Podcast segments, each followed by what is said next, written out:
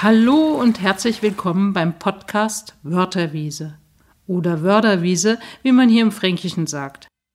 Womit wir auch gleich bei dem Ort sind, von wo wir senden, der Wörderwiese, die sich direkt vor der Fakultät Sozialwissenschaften der Technischen Hochschule Nürnberg befindet. Wir von der Fakultät Sozialwissenschaften wollen euch Themen aus der Forschung und Praxis der sozialen Arbeit vorstellen und dazu Lehrende und Studierende zu Wort kommen lassen. Mein Name ist Sabine Weiß und ich führe euch mit Emanuel Busch durch die ersten Folgen des Podcasts Wörterwiese. Ja, vielen Dank Sabine für die schöne Einführung. Mein Name ist Emanuel Busch und auch ich wünsche euch viel Spaß mit unserem Podcast. Hallo und guten Tag zusammen. Heute freuen wir uns, Julia Schimmer vom ISKA Institut für soziale und kulturelle Arbeit Nürnberg zu Gast zu haben. Julia hat nach ihrem Diplomstudiengang Soziale Arbeit auch noch den Masterstudiengang absolviert und befindet sich aktuell mitten in den Arbeiten zu ihrer Dissertation. Einerseits sind wir heute mit ihrem Gespräch, um die ein oder andere Anekdote über ihre Studienzeit und ihre Aufgabenbereiche im ISKA zu erhalten. Andererseits aber auch, um ein paar Worte über die Bedeutung des Projektmanagements in der sozialen Arbeit und den dazu passenden Zertifikatskurs an unserer Fakultät sowie ihre Leidenschaften für die Themen der Bildungsgerechtigkeit mit euch zu teilen. Herzlich willkommen, Julia. Schön, dass du heute hier bist. Ja, vielen Dank, Emanuel. Ich freue mich auch sehr, da zu sein, aus zwei Gründen. Das eine ist, dass ich ja eine enge Verbindung zur TH habe. Ich habe an der TH studiert. Ich mache den Zertifikatskurs jetzt da. Ähm, also ich habe da noch eine enge Verbindung. Und andererseits muss ich sagen, ich habe eine große Leidenschaft für Podcasts. Also es vergeht bei mir kein Tag eigentlich, an dem ich nicht äh, einen kürzeren oder längeren Podcast höre. Und ich mag dieses Format sehr gerne. Und ich freue mich, dass ich jetzt auch mal Inhalt von so einem Podcast bin. Ja, danke. Sehr gerne. Julia, lass uns doch zunächst deinen Weg durchs Studium vom Diplom bis zur Dissertation mit wichtigen Meilensteinen und Erfahrungen Revue passieren. Auf welche prägenden Erlebnisse dieser Zeit blickst du gerne zurück? Ja, also ich ähm, blicke gerne zurück und ich glaube, das ist für manche Studierende überraschend auf meine Abschlussarbeiten tatsächlich. Also meine Abschlussarbeiten haben mir beide sehr viel Spaß gemacht. Äh, die Zusammenarbeit mit den Professoren fand ich total interessant und anregend und gut. Ich habe meine Diplomarbeit damals bei Professor Seel geschrieben und meine Masterarbeit bei Professor Kokermann, beide ja schon länger nicht mehr an der TH oder an der damaligen Hochschule noch. Ähm, und das waren beides Arbeiten, wo ich forschen konnte, ja, und äh, das hat mir, äh, das macht mir nach wie vor sehr viel Spaß und damals habe ich da so auch die Leidenschaft äh, dafür entdeckt und mich auch ähm, einfach ähm, ja tiefer mit einem Thema auch theoretisch auseinanderzusetzen. Und ähm, ich habe ja dann auch in der Masterarbeit dieses Thema Bildungsgerechtigkeit, ähm, insbesondere in Kindertageseinrichtungen, fokussiert. Das begleitet mich ja bis heute. Und ja, die Arbeiten, auf die blicke ich sehr gerne zurück und insgesamt auf den Masterstudiengang auch damals nochmal besonders, weil wir waren ja der erste ähm, Masterstudien, also der erste, die erste Masterklasse praktisch. Das heißt, wir waren eine sehr kleine Gruppe an Leuten. Ich glaube, wir waren nur elf Studierende und ähm, hatten dadurch auch einen besonderen Fokus von den Professoren. Und ähm, hatten natürlich dann auch viel Austauschmöglichkeiten, viel mehr als damals im Diplom mit den Professoren und so schöne äh, Formate. Ich erinnere mich zum Beispiel noch total gerne an eine an ein Seminar, da ging es um qualitative Forschung und da waren damals Professor Frank und Professor Riemann, haben sich da ausgetauscht über Gruppendiskussionen, also so gemeinsam fachgesimpelt praktisch, ähm, wie sie das selber so gemacht haben und was sie da wichtig finden. Und das fand ich ein, zum Beispiel ein total spannendes, äh, interessantes Seminar. Und vielleicht noch eine Sache, die ich auch, auch noch sehr gut in Erinnerung habe und die mich auch natürlich dann nachhaltig geprägt hat, das war das Master-Mentorat ähm, damals noch sehr stark so ausgelegt, dass man ähm, wirklich einer Führungskraft über die Schulter schauen soll und eigentlich nicht selber groß tun soll, sondern einfach nur beobachten soll. Und das habe ich dann ja damals gleich am ISKA gemacht, bei dem auch jetzigen Geschäftsführer Günther Kraus. Und ähm, das war für mich ähm, ja wirklich sehr prägend und interessant und er hat mich da einfach sehr gut mitgenommen, ähm, in die, in eine Geschäftsführungstätigkeit, also mir das praktisch klar gemacht, was da alles dazugehört, was zum ISKA gehört und hat sich da ähm, ja, sich da wahnsinnig, wahnsinnig viel Zeit auch genommen und war auch sehr an meiner Meinung interessiert. Also das fand ich auch, ähm, fand ich auch total spannend, einfach die Diskussionen, die ich da, die ich da mit ihm hatte. Und es war mein Einstieg ins ISKA und auch deswegen habe ich das Mentorat noch so, so gut in Erinnerung. Ja. Ja, spannend. Julia, du hast uns ja jetzt äh, einiges über deine Studienzeit schon erzählt und auch das ISKA-Institut erwähnt. Für unsere Zuhörenden wäre sicher auch noch interessant, was das ISKA-Institut eigentlich genau ist, was da im Allgemeinen so passiert und äh, vielleicht auch, wie du deinen Weg dorthin gefunden hast. Ja, also den Weg dorthin habe ich eben über dieses Master-Mentorat erstmal gefunden und ähm, dann habe ich äh, eine tolle Möglichkeit bekommen am ISKA, nämlich äh, meine Masterarbeit dort auch noch zu schreiben. Und, und das ist jetzt wirklich ja was, zumindest was damals noch was Besonderes, äh, vor zehn Jahren, ähm, ich habe dort eine bezahlte Masterarbeit geschrieben. Also es war tatsächlich eine Auftragsarbeit. Ich habe äh, Geld dafür bekommen, dass ich eine Masterarbeit schreibe. Das gibt es in anderen Fakultäten dann häufiger mal, aber in der sozialen Arbeit ist es, glaube ich, immer noch eher eine Ausnahme. Und ähm, das war damals so, dass eben der Günter Kraus hatte ein Projekt äh, in München, äh, die da hat er äh, unterstützt, die sogenannte Münchner Förderformel zu entwickeln. Das ist eine Kita-Finanzierung, eine freiwillige Kita-Finanzierung.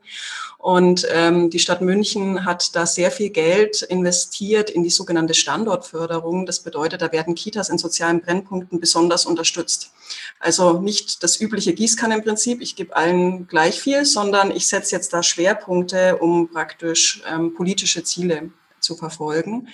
Und ähm, die hatten das Ziel damals Bildungsgerechtigkeit zu unterstützen und ähm, der, dem Günter Kraus ist dann damals aber auch in den Diskussionen dort aufgefallen äh, oder klar geworden, was heißt das jetzt eigentlich, wenn jetzt da Kitas sehr viel mehr Geld bekommen, was machen die jetzt dann da eigentlich mit dem Geld? Was sollten die da eigentlich machen? Und deswegen hat er gesagt, er unterstützt diese, diese Masterarbeit finanziell, damit, ähm, damit er sich da auch nochmal eine Unterstützung hat, praktisch da äh, sich inhaltlich da einzuarbeiten, nochmal auf einen anderen, anderen Niveau in dem Sinne.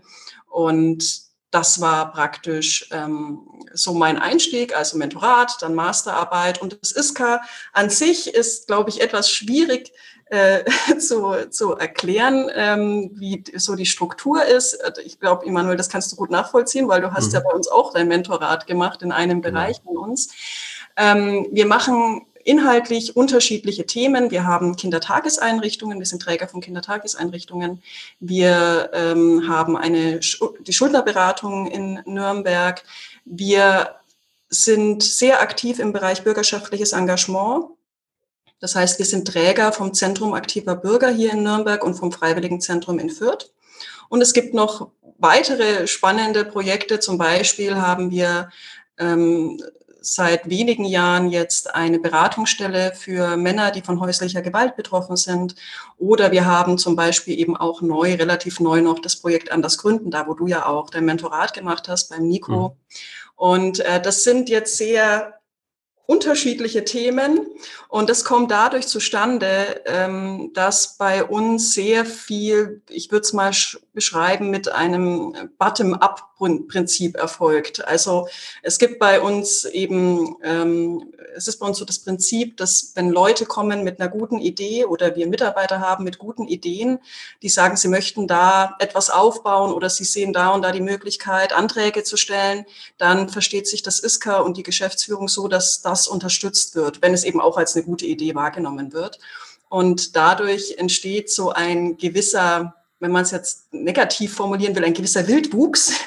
Aber ich will es überhaupt nicht negativ äh, formulieren. Es ist sehr positiv, weil die, weil eben da tolle, tolle Ideen umgesetzt werden und vor allem auch mit der Motivation der Mitarbeiter sehr stark da gearbeitet wird. Und deswegen entstehen so unterschiedlichste Themen. Uns ist da wichtig, dass sie eben, dass sie unseren Wertekodex, nenne ich es jetzt mal, äh, natürlich entsprechen und dass sie ein Stück weit auch immer innovativ sein sollen. Ja, also, mhm ähm, das ist uns sehr wichtig, ist uns zum Beispiel auch sehr wichtig in den Kindertageseinrichtungen, dass wir immer wieder auch neue Dinge da ausprobieren. Also wir sind jetzt nicht Kita-Träger, um einfach viele äh, Kitas aufzubauen und viele Kinder zu betreuen an sich, sondern da auch neue Ideen zu entwickeln und die auch nach außen zu bringen. Das ist eigentlich immer unser, äh, unser Auftrag oder so wie wir unseren Auftrag ähm, eben äh, verstehen.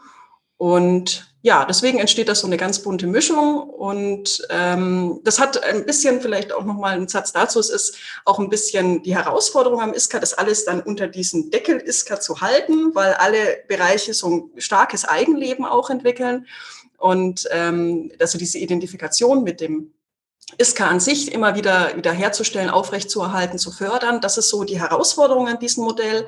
Aber andererseits äh, ist dieses Modell halt, glaube ich, auch eben super vorteilhaft, weil es Innovationen ermöglicht und mit der Motivation der Leute sehr stark arbeitet. Das sind ja alles sehr spannende Themen. Ähm, mich würde jetzt noch mal interessieren, du hast ja die, dein Master im Bereich der Bildungsgerechtigkeit gemacht. Wie kamst du zu dem Thema? Ist das immer noch ein Thema der ISKA? Ja, also das Thema kam eben, also ich muss sagen, ich habe mich im Studium natürlich damit beschäftigt. Also in Soziologie beschäftigt man sich dann ja mit Bildungsungleichheit, Reproduktion von sozialer Ungleichheit. Und das war für mich auch sehr spannend. Das hat mich, hat mich interessiert. Und ähm, ich habe dann in der Masterarbeit eben dieses Thema gewählt, weil der Günter Kraus das an mich sehr stark herangetragen hatte durch dieses Projekt in München. Und ähm, da bin ich dann dran geblieben, weil ich es für ein total wichtiges Thema halte. Und es spielt auch seitdem am ISKA, also es hat durchgehend immer eine Rolle gespielt am ISKA. Wir haben am ISKA eine Arbeitsgruppe zur Bildungsgerechtigkeit. Da tagen wir mehrmals im Jahr. Insbesondere sind es die Kita-Mitarbeiter. Und da sprechen wir darüber, wie kann man eigentlich Bildungsgerechtigkeit in der Kita fördern. Da geht es ganz konkret darum, also Bildungsgerechtigkeit ist ja ein großer Begriff und man kann das auch auf unterschiedliche Themen beziehen. Sage ich mal, uns geht es immer darum, dass wir die, dass wir Kinder und Familien mit einer geringen Ressourcenausstattung, also geringen ökonomischen, aber auch kulturellen Ressourcen, also praktisch Bildungsressourcen, dass wir diese Kinder und Familien ähm, besonders unterstützen, weil die eben im Bildungssystem stark benachteiligt sind. Also die haben wir da im Fokus und ähm, in dieser AG Bildungsgerechtigkeit, da laufen unterschiedliche Diskussionen. Wir haben auch verschiedene Formate, zum Beispiel eine Gesprächsreihe zur Bildungsgerechtigkeit. Da laden wir Externe auch immer wieder ein und äh, diskutieren mit denen über ihre Forschungsergebnisse zum Beispiel. Und wir haben äh, in, unseren, in unseren Kitas zum Beispiel auch Fachdienste für Bildungschancen. Das sind Personen, die sich wirklich ausschließlich um Kinder eben aus bildungsbenachteiligten Bevölkerungsgruppen kümmern. Das ist ein, auch ein besonderer Ansatz, den ich jetzt in keiner anderen Kita auch so, wie wir, ihn, wie wir das Leben auch kennen. Und äh, das heißt, ich habe mich damit äh, so durchgehend eigentlich die letzten Jahre beschäftigt, auch in, auch in Aufträgen mit beschäftigt. Ich bin ja wissenschaftliche Mitarbeiterin am ISKA, das heißt, ich mache da Beratungs- und Forschungsaufträge und äh, da hat es dann auch immer wieder eine Rolle gespielt. Und es spielt nicht zuletzt jetzt eben in meiner Dissertation eine Rolle, weil ich da eben ähm, das Thema, also die Dissertation hat das Thema soziales Kapital in der frühen Kindheit. Ähm, und äh, es geht darum, praktisch äh, schichtspezifische Unterschiede festzustellen hinsichtlich der sozialen Netzwerke, also der persönlichen Kontakte in dem Sinne von Kindern im Kindergartenalter und auch äh, von den auch, auch äh, hinsichtlich der Bildungsorientierungen von Kindern im Kindergartenalter. Also da praktisch herauszuarbeiten, gibt es da schichtspezifische Unterschiede, welche sind das und wie muss, müssen da Kindertageseinrichtungen äh, darauf oder wie sollten Kindertageseinrichtungen darauf ähm, reagieren? Mhm. Genau, also es ist ein Thema, das mich wirklich inhaltlich durchgehend äh, beschäftigt und mir auch sehr wichtig ist, ähm, aus zwei Gründen heraus. Das eine ist, dass ich denke, ähm, also das eine ist halt einfach diese Gerechtigkeitsdebatte, wenn man das so, wenn man sich so mit Studienergebnissen beschäftigt und auch andererseits tatsächlich diese Kinder eben ja auch in den eigenen Kitas hat und diese Benachteiligungen sieht, mit denen die dann schon in die Schule eben starten, die ganz schwierig auch aufzuholen sind dann entwickelt sich, glaube ich, fast automatisch so ein äh, Wunsch, da äh, einen gewissen Ausgleich zu schaffen. Und das andere ist, dass ich es aber auch für gesellschaftlich für sehr relevant halte, mal unabhängig von der Gerechtigkeitsdebatte ähm, ist es ja so, dass wir insgesamt einen Fachkräftemangel haben und ähm, eigentlich gucken müssten, dass alle Kinder mit einem Abschluss zum Beispiel äh, das Bildungssystem verlassen. Und es ist ja gerade so, dass diese Kinder mit einer geringeren ökonomischen und kulturellen Ressourcenausstattung eben auch häufiger dann mit, ohne Abschluss die, die, das Bildungssystem verlassen. Und ich denke, wir müssten da ein gesamtgesellschaftliches starkes Interesse haben, mit den Babyboomern, die jetzt da in Rente gehen, äh, auch nochmal besonders, ähm, dass wir da, ähm, da nicht so agieren, sondern hier wirklich eine besondere Unterstützung dieser Familien und dieser, dieser Kinder leisten. Ja, absolut. Also das ist ein sehr wichtiges, ein sehr spannendes Thema, äh, sehr komplex auch, denke ich. Äh, wir wünschen dir auf jeden Fall sehr viel Erfolg bei der Verfassung deiner Dissertation. Abgesehen von dem Thema der Bildungsgerechtigkeit möchten wir heute gerne auch noch ein weiteres Thema mit dir anreißen. Und zwar äh, das Thema Projektmanagement. Die Methoden des Projektmanagements können ja in vielen Arbeitsfeldern der sozialen Arbeit hilfreich sein. Und nicht zuletzt vermittelst du da gemeinsam mit dem Nico ja auch die entsprechenden Kompetenzen in dem Zertifikatskurs Projektmanagement an unsere Studierenden.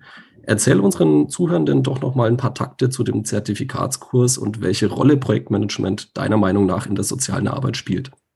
Ja, sehr gerne.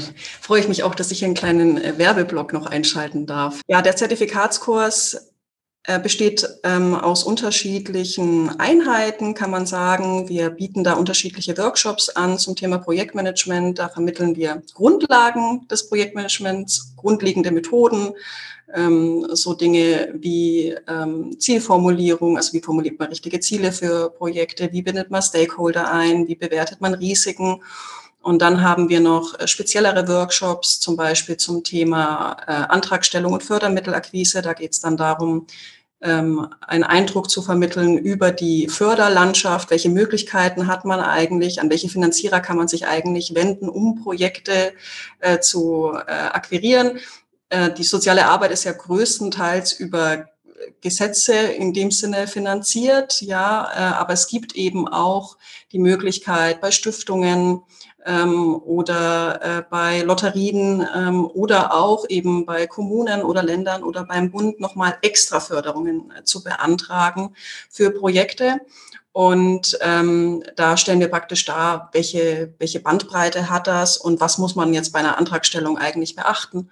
Dann gibt es auch einen Workshop zum Thema Teamarbeit ähm, im Projekten und der Nico macht jetzt einen Workshop zum Beispiel zum Thema Öffentlichkeitsarbeit und Crowdfunding.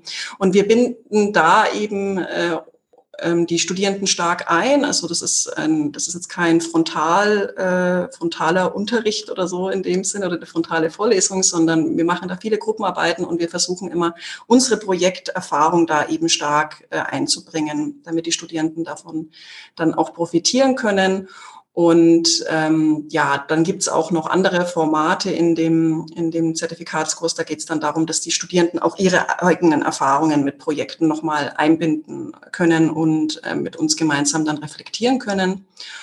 Und äh, wir machen das gemeinsam. Unser Kooperationspartner ist der Professor Galilea. Und das läuft sehr gut, das macht uns sehr viel Spaß und es ist vor allem auch unser äh, einfach einfach auch unsere Verbindung in die Hochschule rein. Auch deswegen ist das für uns wichtig, weil daraus können auch immer wieder andere Dinge auch äh, entstehen. Äh, unsere Master-Mentees kommen in der Regel auch von dem Zertifikatskurs Projektmanagement und ähm, es können sich ja auch nochmal andere Projektformate, gemeinsame Projektformate äh, entwickeln. Also es ist fürs ISKA einfach auch dahingehend ein schönes Projekt, weil es äh, eine Vernetzung äh, in die Hochschule darstellt. Und jetzt nochmal so vielleicht allgemein Projekte in der sozialen Arbeit. Das ist eben so, es gibt eine Projektfinanzierung an vielen Stellen, ähm, gerade zum Beispiel Bereich bürgerschaftliches Engagement. Da gibt es eben keine grundlegende gesetzliche Finanzierung. Da ist es nicht wie im Kita-Bereich, wo klar ist, wenn ich diese und jene Voraussetzungen erfülle, bekomme ich eben rund 70 Prozent äh, der, der, der Einnahmen über den Staat, einfach weil ich halt äh, die gesetzlichen Vorgaben in dem Sinne äh, erfülle, sondern ähm, im bürgerschaftlichen Engagement ist es zum Beispiel so, da gibt es eben diese grundlegende gesetzliche Finanzierung so nicht. Und ähm, deswegen ist es für diese Bereiche eben wichtig, dass man Projekte eben dann akquiriert. Und dann wollen aber die Geldgeber auch wissen, dass man das eben kann. Ja, also da muss man entsprechend die Anträge stellen, da muss man entsprechend das Zeitmanagement zum Beispiel betreiben können. Und ähm, das ist eben, deswegen ist die ist Projektmanagement in der sozialen Arbeit eben wichtig. Ich denke, das ist für viele Arbeitgeber interessant, wenn, ähm, wenn die Studierenden so ein Zertifikat vorlegen und die da wissen, okay, die bringen da die Kompetenzen eben auch mit. Und ganz grundsätzlich finde ich, dass Projekte, man kann Projekte in der sozialen Arbeit ähm, aus von zwei Seiten betrachten. Das eine ist eben, dass man ähm, vielleicht erstmal die negativere Seite, dass man eben ein Projekt hat immer eine, einen zeitlichen, eine zeitliche Befristung. Ja, also das endet irgendwann. Und es ist aber häufig so in der sozialen Arbeit, dass das Thema danach nicht eigentlich erledigt ist. Ja, also eigentlich möchte man gerne weitermachen. Eigentlich ist man noch gar nicht am Ende. Es ist nicht wie bei Forschungsprojekten. Da kann man schon eher sagen, okay, da haben wir jetzt das Ergebnis, das veröffentlichen wir jetzt und jetzt haben wir hier einen Cut. Aber ähm, in, äh, in der sozialen Arbeit ist es in der Regel so, dass man sich denkt, hm, also äh, okay, ich habe jetzt XY-Klienten geholfen, aber es stehen auch noch 20 Klienten auf meiner Warteliste und ich würde gerne weitermachen und dann fehlt die Finanzierung. Und mal ganz abgesehen davon, dass da, damit ja eben auch immer äh, projektfinanzierte oder, oder projektbefristete Verträge, sachlich befristete Verträge äh, verbunden sind. Also die Sozialpädagogen, die das dann zum Beispiel machen, haben dann eben einen befristeten Vertrag. Das ist so die negative Seite, sage ich mal, an Projekten. Ich sehe aber auch eine sehr positive Seite an Projekten, weil ähm, sie, glaube ich, auch Innovation befördern weil ich denke, dass wir jetzt eben gerade mit dieser Finanzierungsstruktur, die wir haben in der sozialen Arbeit, wir haben ja weniger Markt in der sozialen Arbeit und dadurch auch ein, einen, nennen wir es mal, geringeren Innovationsdruck vielleicht. Ja, also es ist nicht so, dass wir unbedingt belohnt werden davon, dafür, dass wir äh, innovativ arbeiten in der sozialen Arbeit.